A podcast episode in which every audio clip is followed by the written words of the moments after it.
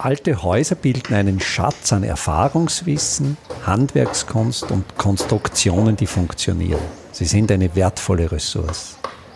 Mein Name ist Friedrich Idam. Ich bin Spezialist für historische Bauten und das ist mein Podcast. Matthias Ripp hat in Bamberg historische Geographie, Denkmalpflege, Bauforschung und Urbanistik studiert. Er ist Welterbe-Koordinator der Welterbestätte Regensburg. Matthias Ripp ist Vorsitzender der Arbeitsgemeinschaft der UNESCO Welterbe Altstädte beim Deutschen Städtetag. Er ist in der Lehre in Regensburg an der Ostbayerischen Technischen Hochschule tätig und er vermittelt in zahlreichen Netzwerken sein Wissen und eines dieser Netzwerke, das ich sehr, sehr spannend finde, ist das EU-Projekt Heritage as Opportunity. Und da gleich zu Beginn die Frage, welche Möglichkeiten, welche Chancen besitzt für Sie unser baukulturelles Erbe? Ja, lieber Herr Idam, ganz vielen Dank erstmal für die Einladung. Ich glaube, dass kulturelles Erbe überhaupt erstmal, also ich fange erstmal da an beim Verständnis, was ist überhaupt kulturelles Erbe? Sehr oft ist ja das Verständnis reduziert auf eben Gebäude und auf das Physische, auf das rein Materielle.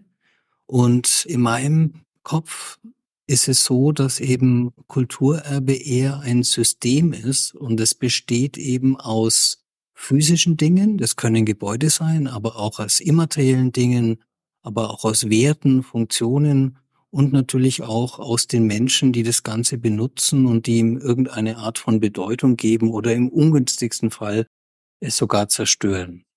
Und wenn man diese Grundhaltung erstmal ein bisschen exploriert und sich damit beschäftigt und darauf einlässt, dann ist es ganz klar, dass Kulturerbe eben nicht nur etwas ist, das es zu schützen gilt. Es ist ja ohnehin klar. Diesen Narrativ, glaube ich, braucht man in Mitteleuropa normalerweise nicht mehr neu zu erzählen.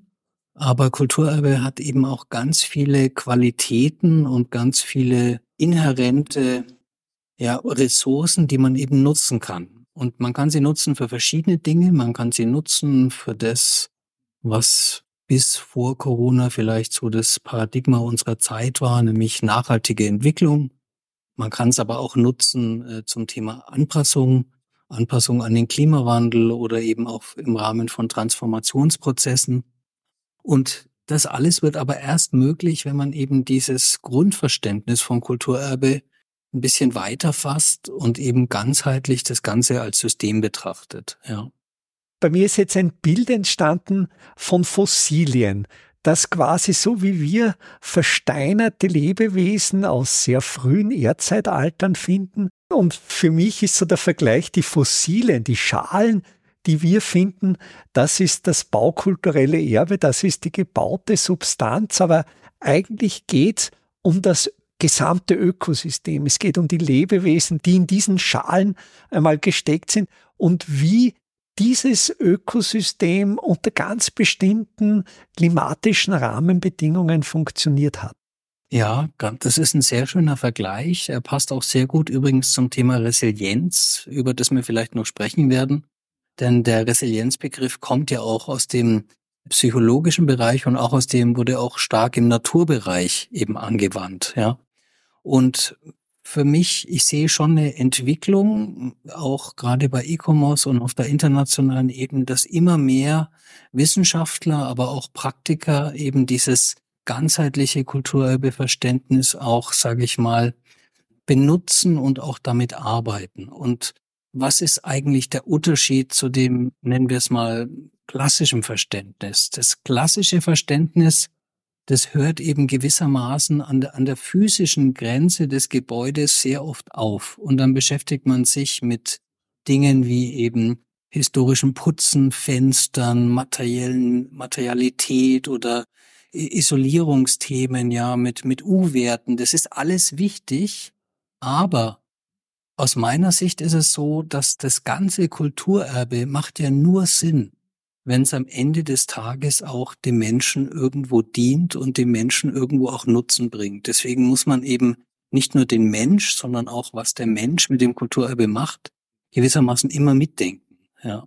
Und natürlich hat es ganz viele Folgen für den ganzen Kulturerbe-Sektor, weil es eben sehr viele Disziplinen und auch Wissenschaftsbereiche gibt, die sich sehr stark, gerade in Mitteleuropa, zurückgezogen haben auf dieses rein materielle, auf das physische, auf die naturwissenschaftlichen Aspekte von Kulturerbe. Und ich interessiere mich aber viel mehr damit, was machen wir eigentlich mit dem Kulturerbe? Wie geben wir ihm Bedeutung? Welche, welche Werte verbinden wir damit? Wie verändert sich's auch? Ja, was hat auch gerade die junge Generation für, für Werte mit dem Kulturerbe, die vielleicht ganz anders sind als unsere? Und spätestens dann landen wir natürlich auch bei dem Thema Nutzung, Funktion, neue Nutzungen. Und dafür müssen wir eigentlich unbedingt so eine ganzheitliche Betrachtung wählen. Und international Gibt es da schon auch gerade so einen Trend so unter dem Stichwort New Heritage Approach? Gibt es immer mehr Wissenschaftler, die auch in diese Richtung arbeiten und forschen? Für mich hat ja der Weg über die Materialität beziehungsweise über die Handwerkstechniken zu einem ganz ähnlichen Ansatz geführt, wie Sie ihn jetzt formuliert haben. Für mich war es einfach die Beschäftigung, wie wurden früher beispielsweise Putze angefertigt und über diese Techniken mit dem Bestreben, diese Techniken möglichst authentisch zu reproduzieren, bin ich draufgekommen oder ist mir bewusst geworden, wie nachhaltig diese Arbeitstechniken sind, also wie wenig Input, wie, wie gering der ökologische Fußabdruck dieser Technik ist. Und mir ist dann aus dieser Beschäftigung heraus bewusst geworden, dass natürlich genau solche Vorgangsweisen aktuell wieder Relevanz besitzen, nämlich in einem gesamtgesellschaftlichen Kontext. Deswegen höre ich ja auch Ihren Podcast so unglaublich gern, weil Sie so eine, wie soll ich sagen, verständnisvolle und vielleicht auch weiche Art haben, auf dieses Kulturerbe zu blicken und diese menschliche und praktische Dimension immer mitdenken. Es ist aber eher die Ausnahme wie die Regel, ja. Und natürlich brauchen wir eine Zusammenarbeit unterschiedlicher Disziplinen. Wir müssen uns mit dem Thema Training beschäftigen. Wir müssen gucken, was für Skills brauchen eigentlich die Menschen, die mit dem Kulturerbe arbeiten, weil ich sag mal, mit den Rechtsvorschriften und mit den Institutionen, die sich mit dem Schutz beschäftigen, da sind wir in Mitteleuropa Weltspitze, ja. Da kann man natürlich noch ein bisschen feiner mit neuen naturwissenschaftlichen Methoden gucken, was kann man noch verbessern. Aber ich glaube, die größten Defizite im Umgang, das berichten mir auch viele Kollegen aus anderen Städten, die sind eher da zu finden, dass eben die Menschen, die damit arbeiten, bestimmte Fähigkeiten, die sie bräuchten, einfach nicht haben oder eben ein disziplinäres Selbstverständnis aufgrund von ihrer Ausbildung, wo sie sich nur als kleinen Teil von diesem System wahrnehmen und gar nicht versuchen, das ganzheitlich und insgesamt zu begreifen oder sich darauf einzulassen. Wo denken Sie, sind da ganz konkret die Defizite? Sind das eher, geht das Richtung eher das Skills oder Sie haben ganz zu Beginn unseres Gesprächs und die Dimension, die war mir bisher noch nicht so bewusst, die Wertedimension, die Werthaltung. Glauben Sie, dass manche Menschen mit einer nicht adäquaten oder einer nicht denkmalverträglichen Werthaltung an das baukulturelle Erbe herangehen? Das ist eine ganz tolle Frage. Ja, also wie man jetzt Skills, Fähigkeiten äh, oder Fertigkeiten genau definiert, da gibt es sehr unterschiedliche Definitionen, aber ich glaube, das eine sind eher Fähigkeiten und dann geht es natürlich am Ende des Tages auch um die Haltung. Ja, und wenn wir uns Konflikte anschauen, wie im Moment zum Beispiel diesen, in Deutschland war das sehr prominent, gerade im letzten Sommer, dieser Konflikt, wie viel Solaranlagen können wir denn auf Denkmälern zulassen? Ja. Dann habe ich schon in, in Teilen der Denkmalpflege eine sehr verhärtete, ja, nicht besonders offene Haltung vorgefunden, die manchmal gar nicht, da waren die Kollegen manchmal gar nicht bereit, sich auf Diskussionen einzulassen oder nach guten Lösungen zu suchen, sondern da gab es eher dogmatische Ansätze, es geht überhaupt nicht, Punkt. Und spätestens dann sind wir natürlich nicht mehr bei Fähigkeiten oder Fertigkeiten, sondern wir sind bei sowas wie der, der eigenen Haltung oder im Englischen würde man vielleicht sagen, beim Mindset. Und um, um eben gute Lösungen zu finden und auch das gesamte System zu verstehen, braucht man natürlich auch gewisse Dinge in seiner Persönlichkeit, sowas wie Offenheit, ja, oder Empathie, damit man einfach auch zu guten Lösungen kommen kann. Ich denke, was mir da jetzt ganz konkret einfällt, ist auch eine gewisse Gelassenheit. Also genau dieses von Ihnen vorher angesprochene Thema Photovoltaik, Solarpaneele, da gibt's für mich einerseits die Werthaltung, dass mir Solarpaneele, ich denke jetzt da an meinen Lebensort Hallstatt, wo Hallstatt durch seine Topologie eigentlich die Dächer die fünfte Fassade des Ortes darstellen, dass man ja von überall auf diese Dächer drauf sieht, dass hier natürlich Photovoltaikpaneele auf den ersten Blick neue, fremdartige, störende Elemente sind. Vielleicht in Klammern dazu gesagt, Hallstatt ist keine ausgesprochene Sonnengunstlage, also da müsste man auch immer die Effizienz diskutieren. Aber andererseits habe ich die Gelassenheit, dass ich Photovoltaikpaneele als etwas sehr Temporäres sehen kann. Also vor allen Dingen, wenn ich eine Dachdeckung habe, auf der ich die Paneele ohne größere Eingriffe in die Substanz montieren kann und wenn sich dann dieses System in einigen Jahrzehnten technisch überlebt hat und einfach wieder leicht demontierbar ist, ohne dass dabei ein Substanzverlust eingetreten ist, da denke ich, wenn wir diese Reversibilität mitdenken, dass man manche Eingriffe, wie jetzt eben ganz konkret die Photovoltaik-Frage, durchaus auch mit Gelassenheit sehen kann. Gelassenheit ist eine wunderbare Eigenschaft und die ist natürlich gerade, wenn man mit Unsicherheiten zu tun hat. Wir haben kürzlich einen Artikel geschrieben, da ging es um das Thema Unsicherheitskompetenz im Kulturerbebereich. Da ist Gelassenheit natürlich eine ganz tolle Zutat und eine ganz tolle Geschichte, aber es hat eben mehr mit Haltung und der ganzen Persönlichkeit zu tun und es ist jetzt nichts, was ich in drei Stunden Vormittagsseminar schnell lernen kann, ja. Aber um nochmal auf das Beispiel mit der Photovoltaik zu kommen, ich bin überzeugt und es gibt viele Beispiele auch aus anderen Ländern. Es gibt Lösungen auch im Denkmalensemble, vor allem im Ensemblebereich, nachhaltige Energiegewinnung zu ermöglichen. Und die Möglichkeiten, die Lösungen, die zeigen sich immer dann, wenn man eben auf die Systemebene guckt und nicht mehr nur auf das einzelne Gebäude. Also das Stichwort wäre hier zum Beispiel Großwärmepumpen für ganze Quartiere, wie sie in Skandinavien schon seit Jahrzehnten im Einsatz sind, ja. Oder wir haben in Regensburg hier ein Modellprojekt gemacht zum Thema Wärmegewinnung aus Abwasser.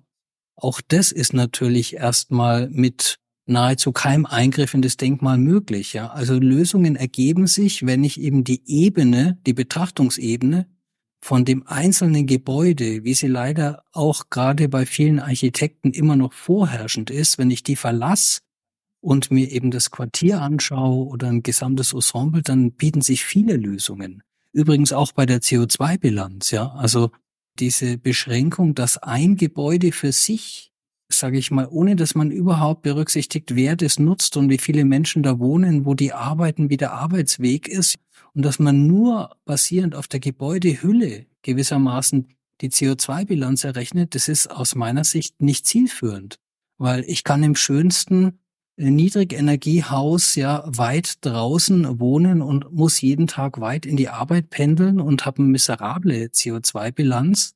Im Gegensatz kann ich in einem schlecht isolierten Denkmal mitten in der Stadt wohnen und mein Arbeitsplatz ist nebenan und trotzdem wird meine Gesamt-CO2-Bilanz viel, viel besser sein. Insofern plädiere ich auch da dazu, sich zu trauen, sich gewissermaßen der Komplexität des Systems zu stellen und einfach den Blick zu erweitern. Ja, und ich denke, es ist ja immer die Frage, wo wir die Systemgrenzen setzen. Und genau mit diesen Sätzen der Systemgrenzen kann ich ja letztlich die Energieergebnisse beeinflussen. Also ich denke zum Beispiel bei den Wärmepumpen, wenn ich die Systemgrenze nur die Wärmepumpe betrachte, habe ich eine andere Arbeitszahl, als wenn ich als System das gesamte hydraulische System eines Gebäudes betrachte. Oder das Beispiel, das Sie genannt haben, wenn ich mit einer Großwärmepumpe ein gesamtes, ein ganzes Quartier betreibe, wenn diese Großpumpe eben keine, kein Consumer-Produkt mit einer geplanten Obsoleszenz von 20 Jahren ist, sondern wenn das mehr oder weniger ein Profi-Gerät ist mit einer wesentlich längeren Lebensdauer. Oder auch die Systemgrenzen betrachte ich ein Gebäude from Cradle to Grave oder äh, schaue ich nur die aktuelle Nutzung an. Da gibt es ja jetzt diese neue EU-Gebäuderichtlinie. Soweit ich jetzt die Diskussion kenne, sind ja solche Faktoren wie Nutzungsdauer des Gebäudes bei dieser Gebäuderichtlinie kaum berücksichtigt. Also da brauchen wir mit Sicherheit ein Umdenken und zwar auf mehreren Ebenen. Das eine ist zum Beispiel, wenn ich auch gerade an den öffentlichen Bau denke, ja, also Schulbauten als Stichwort. Schulbauten werden ja sehr stark, je nach Jahrzehnt, auf unterschiedliche pädagogische Konzepte, sage ich mal, zugeschnitten, kosten unglaublich viel Geld, verschlingen unglaublich viel Ressourcen. Und in anderen Ländern gibt es da ganz andere Konzepte. In Finnland zum Beispiel müssen Schulbauten schon von vornherein die Nachfolgenutzung mit berücksichtigen. Also hier brauchen wir, glaube ich, mehr Flexibilität bei den Nutzungen, gerade bei den öffentlichen Bauten. Und wir brauchen natürlich auch zum Beispiel in der ganzen planenden Berufschaft gewissermaßen brauchen wir einfach einen Schwenk, dass einfach wieder das Thema die Wiedernutzung und, und die Nutzung von bestehender Bausubstanz, es muss einfach wieder attraktiv werden, auch gerade für Architekten. Und im Moment stelle ich schon fest, dass eben es immer noch sehr populär ist, auf der gewissermaßen grünen Wiese der neue Entwurf ganz toll neu zu planen und ich glaube, auch da brauchen wir einen Change im Mindset. Ich sage das gerne, ich bin ja auch durch die Gehirnwäsche eines Architekturstudiums gegangen und habe eigentlich dann auch Jahre gebraucht, um wieder so zu denken, wie Sie es jetzt skizziert haben. Wie geht es Ihnen da in der Lehre? Sie lehren ja an einer technischen Hochschule. Wie nehmen Sie die Haltung der jungen Studierenden wahr? Gibt es da eine Änderung im Mindset? Also ich arbeite wahnsinnig gern mit jungen Studierenden und einer der Gründe ist, dass sie eben offen sind und auf eine gewisse Art und Weise auch sehr berührbar, was viele Menschen dann später im Leben leider ein bisschen verlieren. Und ich habe jetzt seit zwei Semestern ein Seminar angefangen, das heißt eben Resilienz, Nachhaltigkeit und kulturelles Erbe. Und das war für mich wie ein Experiment. Ich habe mir gedacht, eigentlich müsste doch bei den jungen Menschen da jetzt einen großen Bedarf geben, sich mit diesen Themen mal ein bisschen tiefer zu beschäftigen.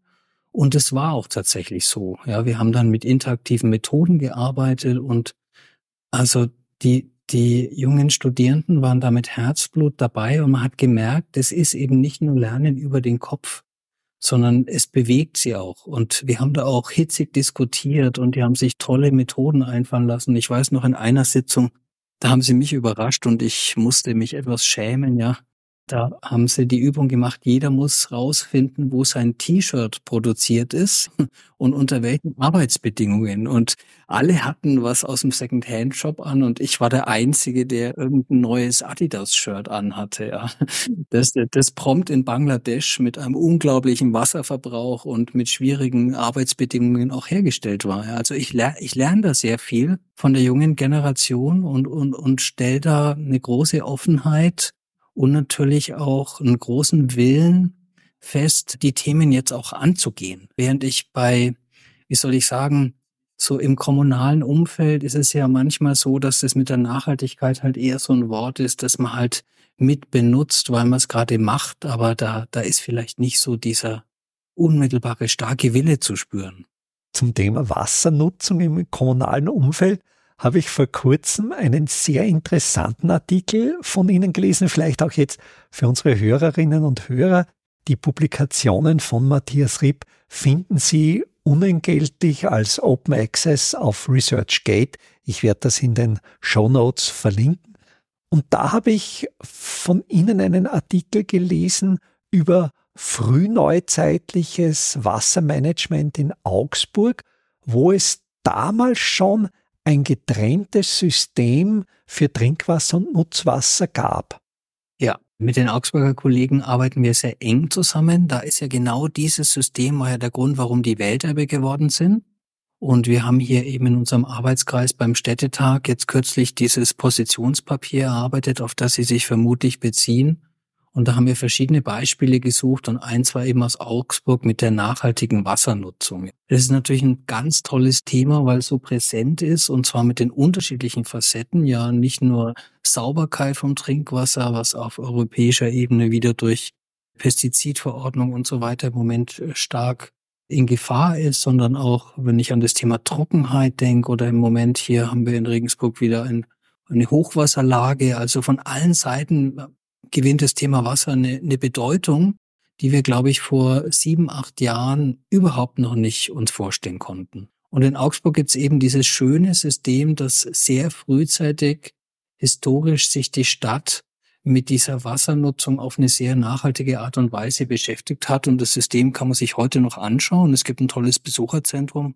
Und es war für uns ein Beispiel, wie man diese Qualitäten von Kulturerbe auch für Nachhaltigkeit und Resilienz nutzen kann. Es gibt auch noch viele andere, aber das war ein sehr schönes und anschauliches Beispiel.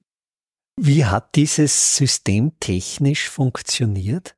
Die hatten verschiedene Fördersysteme und in Augsburg gab es eben diesen großen Stadtwald. Das war eben ein sehr großes Trinkwasserreservoir mit sehr guter Qualität und durch ein ausgeklügeltes System wurde das Wasser dann einfach an die verschiedenen Abnahmestellen in der Stadt verteilt und gleichzeitig war eben auch der Umgang mit dem Brauchwasser gut.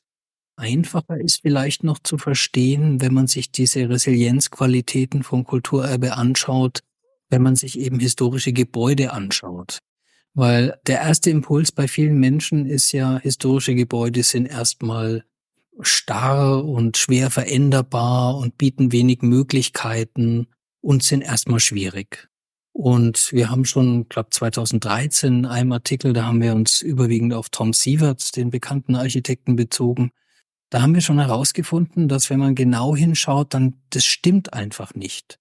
Denn historische Gebäude, zum Beispiel Räume in historischen Gebäuden, hatten in der Regel immer mehr als eine Funktion. Wenn ich zum Beispiel im Bauernhaus an den Mittelflur denke, der wurde benutzt, um Dinge zu lagern, aber wenn man gefeiert hat, hat man dort gefeiert. Das war auch so sowas, wo, wo man auch Dinge ein bisschen kühler aufbewahrt hat. Der hatte einfach viele Funktionen und deswegen bieten historische Gebäude oft viel mehr Möglichkeiten für die Umnutzung als moderne Gebäude. Denn moderne Gebäude sind in der Regel so konzipiert, dass jeder Raum genau eine Funktion hat. Und diese Funktion ist eben bis in die Elektroinstallation, die Ausrichtung der Fenster, die Raumgröße und so weiter, das Heizsystem auf einen Zweck hin definiert. Und das umzunutzen ist eben viel, viel schwieriger, wie in einem historischen Haus, ja, einfach einen Raum einer anderen Nutzung zuzuführen.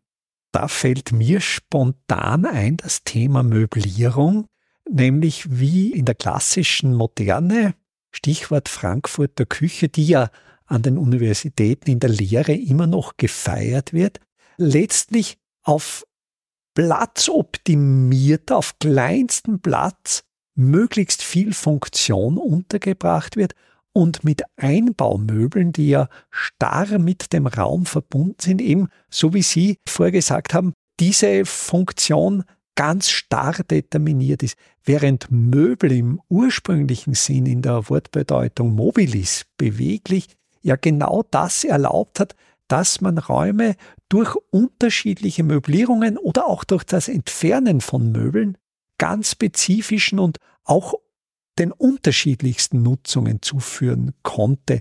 Vielleicht, mir drängt sich da jetzt der Gedanke auf, ist das zu Beginn des 20. Jahrhunderts der Prozess der Industrialisierung, die Einführung des Taylor-Systems bis in unsere intimsten, privatesten Bereiche hinein?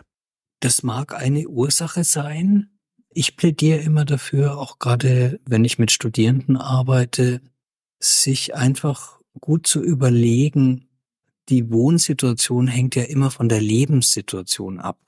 Und ich, ich habe das Gefühl, dass viele Menschen in Deutschland und manche junge Menschen auch immer noch denken, sowas wie, man baut ja nur einmal ein Haus oder man renoviert ja nur einmal ein Haus, ja. Aber auch meine eigene Biografie, ich habe zwei erwachsene Kinder, die sind jetzt auch schon ausgezogen. Meine Wohnsituation hat sich in meinem Leben schon so oft verändert. Insofern glaube ich, dass wir insgesamt mehr Flexibilität brauchen. Und zum anderen gibt es ja auch neue Wohnkonzepte wie etwa genossenschaftliches Bauen, wo eben dann Funktionen, die man nicht so oft braucht, in so gemeinschaftliche Bereiche ausgelagert werden. Da bin ich ein ganz großer Freund davon und finde, die gibt's viel, viel zu wenig. Weil wie oft brauche ich, sage ich mal, eine große Möglichkeit für eine große Feier? Brauche ich alle paar Jahre mal und das muss ich nicht, sage ich mal, bei mir in meinem eigenen Eigentum abbilden. Das kann auch woanders sein. Zu dem Thema gibt's in diesem Podcast eine Episode, die werde ich in den Show Notes verlinken gemeinschaftliches Wohnen. Das ist ein Gespräch mit meiner erwachsenen Tochter, die wohnt in einem Wohnprojekt in Wien. Das ist ein ehemaliges Jesuitenkloster, wo jetzt etwa 150 Leute in einem Verein dieses Areal nutzen und da passiert genau das, da gibt's natürlich einen Gemeinschaftsraum, einen großen, eine große Gemeinschaftsküche, wo genau das Feiern notwendig ist. Das heißt, da ist diese Verbindung einerseits von Privatheit, von Zurückgezogenheit, aber auch von Öffentlichkeit.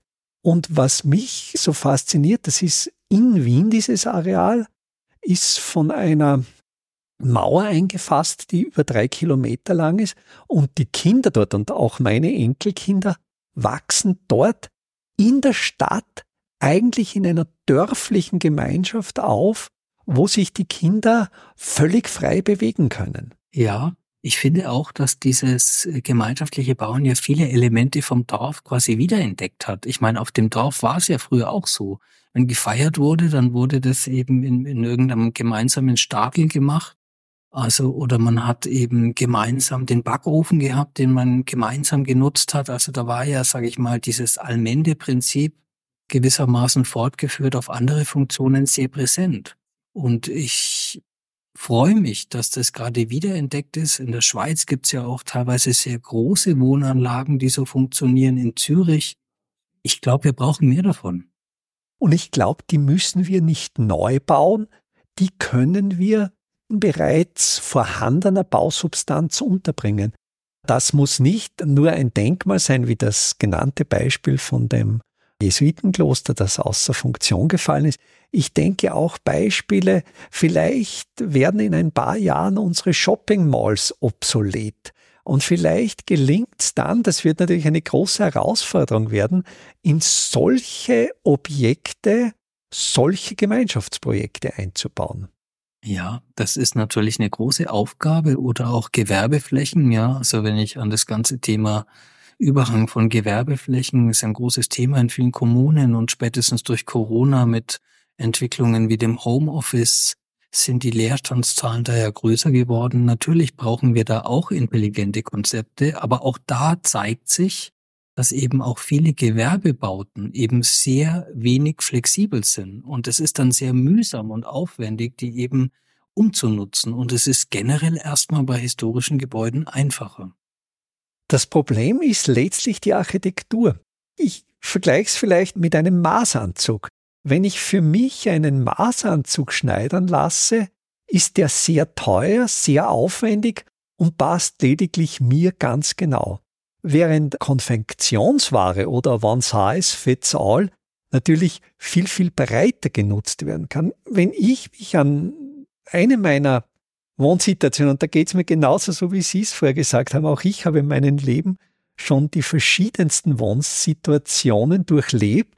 Und da war eine in meiner Studentenzeit in, in Wien in einer Wohngemeinschaft, wo wir, meine Frau und ich, mit unserer damals noch sehr kleinen Tochter und einem zweiten Paar, ebenfalls mit einem kleinen Kind, drei Gründerzeitwohnungen zusammengelegt haben. Und dieses ganz simple System dieser Wiener Gründerzeitwohnungen mit einem etwa viereinhalb mal viereinhalb Meter großen Hauptraum, dann einer Küche und einem Kabinett, die dann jeweils nur noch die Hälfte der Fläche besaßen. Dieses ganz, ganz primitive System, wo ganz, ganz wenig Architektur und Planung dahinter steckte, das ließ sich aber einerseits durch das Baumaterial Vollziegel, da ließen sich relativ einfach Wanddurchbrüche herstellen, um die Räume zu verbinden, aber auch von der Größe und in ihrer Einfachheit war dieses System aus dem 19. Jahrhundert eigentlich unglaublich flexibel und ist es natürlich immer noch. Ja, diese Offenheit ist eben, was wir, glaube ich, wieder ein bisschen schätzen lernen müssen. Und das ist vielleicht manchmal auch im Widerspruch zu eben dem Bedürfnis nach Individualität. Weil im Bauen ist es ja auch so, dass man eben sich immer mehr den Maßanzug dann wünscht und dann vielleicht, wenn was offen ist und nicht klar bestimmt ist oder umnutzbar ist, im ersten Moment nicht so wertschätzt. Ich glaube, da müssen wir im Kulturerbesektor viel mehr mit guten Beispielen auch nach draußen gehen und auch zeigen, wie attraktiv das auch sein kann, ja. Und ein Aspekt, den wir jetzt äh, vielleicht nur am Rande besprochen haben, der aber da auch eine Rolle spielt, ist, es gibt ja auch, wir waren kürzlich in einer Konferenz, auf einer Konferenz in Brügge in Belgien, da war ein ganz tolles Architekturstudio. Die machen eben große Konversionen von Industriegeländen, aber immer community-based. Das heißt, die machen das mit der örtlichen Bevölkerung und es ist unglaublich erfolgreich und teilweise auch sehr low-tech. Das heißt, es ist sehr behutsam, am Bedarf orientiert und daraus entstehen wunderbare Dinge. Ja, und ich glaube auch dieses Thema, dass man, dass man wieder gut hinhört, was die Menschen eigentlich brauchen, die eben vor Ort sind. Auch das ist, glaube ich, was, was es ein bisschen wieder zu entdecken gilt und eben nicht nur auf den Eigentümer und auf den, auf das Interesse des Einzelnen zu hören. Wie glauben Sie, können solche Prozesse gut implementiert werden, ohne die jetzt von oben zu verordnen, welche Rahmenbedingungen müssten herrschen, dass solche Prozesse leichter passieren? Also zum einen glaube ich, dass Architekten, aber das tun sie teilweise auch schon immer mehr, diese Rolle als Berufsfeld verstehen. Es ist eben eher eine moderierende Rolle in diesen Prozessen. Und auch da sind wir wieder bei den Skills und beim Mindset. Da brauchen natürlich die Architekten andere äh, Skills. Ja, sie müssen erstmal wahnsinnig gut zuhören können und sich vielleicht auch zurücknehmen können, bevor eben irgendwas geplant wird. Und es steht eben nicht an erster Stelle der Entwurf. Und zum Zweiten ist natürlich ein großes Hindernis bei vielen Projekten leider in vielen Städten einfach der hohe Bodenpreis, Schrägstrich und oder Verwaltungen, die eben sage ich mal, mit Hilfe von Grundstücksverkäufen an Investoren dann sich refinanzieren und nicht bereit sind, dann mit geringeren Einnahmen, die diese Projekte oft erstmal haben, gewissermaßen in Vorleistung zu gehen. Und ich habe kürzlich hatten wir auch eine andere Veranstaltung mit Kollegen aus Kanada. In Amerika gibt's ja das Riesenthema unter dem Stichwort Brownfield Regeneration, also alte Industrieareale, die oft auch mit Gift im Boden oder belastet sind. Und in Amerika und Kanada hat es eine Dimension, das können wir uns in Europa gar nicht vorstellen. Deswegen ist es da ein großes Thema.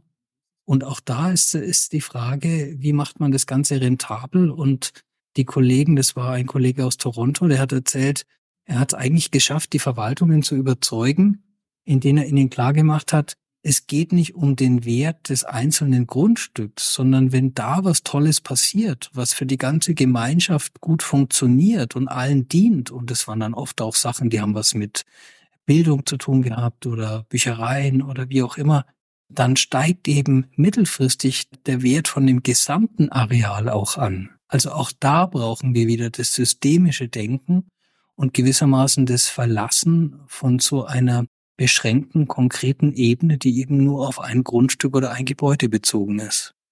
Und wenn man es vielleicht noch weiter denkt, wenn man ein Wohnquartier dermaßen aufwertet, dass dann möglicherweise die Kriminalität sinkt, dass dann möglicherweise die Menschen dort gesünder sind und dass dann Kosten für die Gesellschaft in ganz anderen Bereichen sinken. Und dass man, denke ich, auch hier die Systemgrenzen möglichst weit setzen sollte. Es ist ein tolles Stichwort. Das, das sehe ich in Europa noch nicht so im Vordergrund. Ich benutze oft in meinen Arbeiten immer das Modell der Weltgesundheitsorganisation Quality of Life. Da spielt natürlich Gesundheit sowohl auf gesellschaftlichen Ebene, aber auch auf der individuellen Ebene, Stichwort psychische Gesundheit, eine große Rolle. In Amerika gibt es zum Beispiel ein Kataster, da kann man nachgucken, wie gesund ist denn mein Wohngebiet, in dem ich wohne. Und es sind öffentlich zugängliche Daten, die haben da ein Scoring-System entwickelt. Ja, also das ist, das deutet schon auf andere Prioritäten und auf andere Werte hin, die bei uns vielleicht noch ein bisschen entdeckungswürdig sind. Diese Qualitäten, denke ich, besitzen unsere Altstädte schon, wenn sie nicht, so wie ich es jetzt konkret in Hallstatt erlebe, touristisch übernutzt werden. Also ich denke einerseits, Tourismus mit Maß und Ziel wertet einfach eine historische Stätte auf. Wenn wir aber dann dieses Overcrowding haben, dann denke ich, fällt ins andere Extrem. Es ist mit Sicherheit ein Thema, das uns ja auch im Welterbebereich viel beschäftigt und es gibt ja zahlreiche Beispiele. Wir hatten dazu auch vor einigen Jahren eine Konferenz in Amsterdam, wo es nur um das Thema Tourismus und Overtourismus geht. Es gibt aber schon auch gute Beispiele. Zum Beispiel in Florenz haben die Kollegen so einen alternativen Stadtplan produziert, wo sie eigentlich Orte zeigen, die eben ein bisschen anders sind. Es hat natürlich immer die Gefahr, dass dann die Geheimtipps irgendwann auch überlaufen werden, aber ich glaube, man muss im touristischen Bereich auch dort sich eben die gesamte Situation anschauen. Man kann viele Städte sehr schlecht miteinander vergleichen. Also da ist mein Beispiel immer Bergen in Norwegen. Nach Bergen in Norwegen kommt man nur, wenn man nach Bergen in Norwegen auch will, weil es liegt eben peripher. Was anders ist es natürlich in Mitteleuropa, wo eben viele Destinationen Teil von einer größeren Reise sind, was aber auch wieder Steuerungsmöglichkeiten ermöglicht. Weil wenn man weiß, dass die Menschen eben unterschiedliche Ziele besuchen, dann kann man eben auch an den Routenplänen und so weiter was machen. Generell glaube ich, im Tourismus sehe ich gerade auch den Trend mit der Nachhaltigkeit. Ja, da gibt's ja ganz große Bemühungen und leider wird aber bei vielen dieser auch Berechnungsmethoden, wenn es um CO2-Abdruck und so weiter geht, der pinke Elefant im Raum eben gewissermaßen ausgeblendet. Und der pinke Elefant ist natürlich immer die Anreise. Und ich kann auf der schönsten Tagung sein und da gibt's ein Zertifikat und eine Preisverleihung und es war die nachhaltigste Tagung, die jemals stattgefunden hat, weil jeder Becher war aus nachhaltigem Karton. Aber dass von den 500 Teilnehmern 300 mit dem Flugzeug gekommen sind, das spielt bei der Berechnung gar keine Rolle. Und das ist natürlich wenig seriös. Auf alle Fälle können wir jetzt sagen, dass unser Gespräch sehr nachhaltig verläuft. Das heißt, wir unterhalten uns wirklich per Internet, also es ist keiner von uns gereist. Der ökologische Rucksack, den wir beide jetzt gerade tragen, der denke ich, der ist sehr, sehr klein. Lieber Herr Kollege Ripp, ich danke Ihnen sehr, sehr herzlich für unser Gespräch und würde mich freuen, wieder mit Ihnen ein Gespräch zu führen. Vor allen Dingen, wenn Sie ein Thema haben, wo Sie meinen, das ist wirklich ein Anliegen, das möchten Sie über diesen Podcast verbreiten. Die Aufforderung geht auch an alle Hörerinnen und Hörer. Wenn Sie ein Anliegen haben, wenn Sie etwas sagen möchten, bitte melden Sie sich bei mir. Ich würde mich sehr freuen, mit Ihnen darüber zu sprechen. Diesen Vorschlag, den werde ich mit Sicherheit aufgreifen und wir arbeiten ja an, an so vielen verschiedenen Themen und da komme ich sehr, sehr gerne zurück. Ich fand, wir hatten ein wunderbar angenehmes Gespräch. Ich danke nochmal für die tolle Atmosphäre und für die Einladung. Und ich danke Ihnen, dass Sie sich Zeit genommen haben. Ich habe wieder mal sehr viel dazugelernt. Dankeschön. Sehr gerne. Einfache, aber schlaue Handwerkstechniken können Sie jetzt auch in der Praxis erlernen. Im Rahmen der Kulturhauptstadt Europas 2024 Bad Ischl bieten wir Ihnen im Salzkammergut heuer Workshops zu Arbeitstechniken der Simple Smart Buildings an. Es wird dabei ums Kalkbrennen, Kalklöschen und den gekonnten Umgang mit Kalkmörtel gehen. Sie lernen, alte Kastenfenster wieder instand zu setzen und besuchen Häuser, die von ihren Besitzern renoviert worden sind.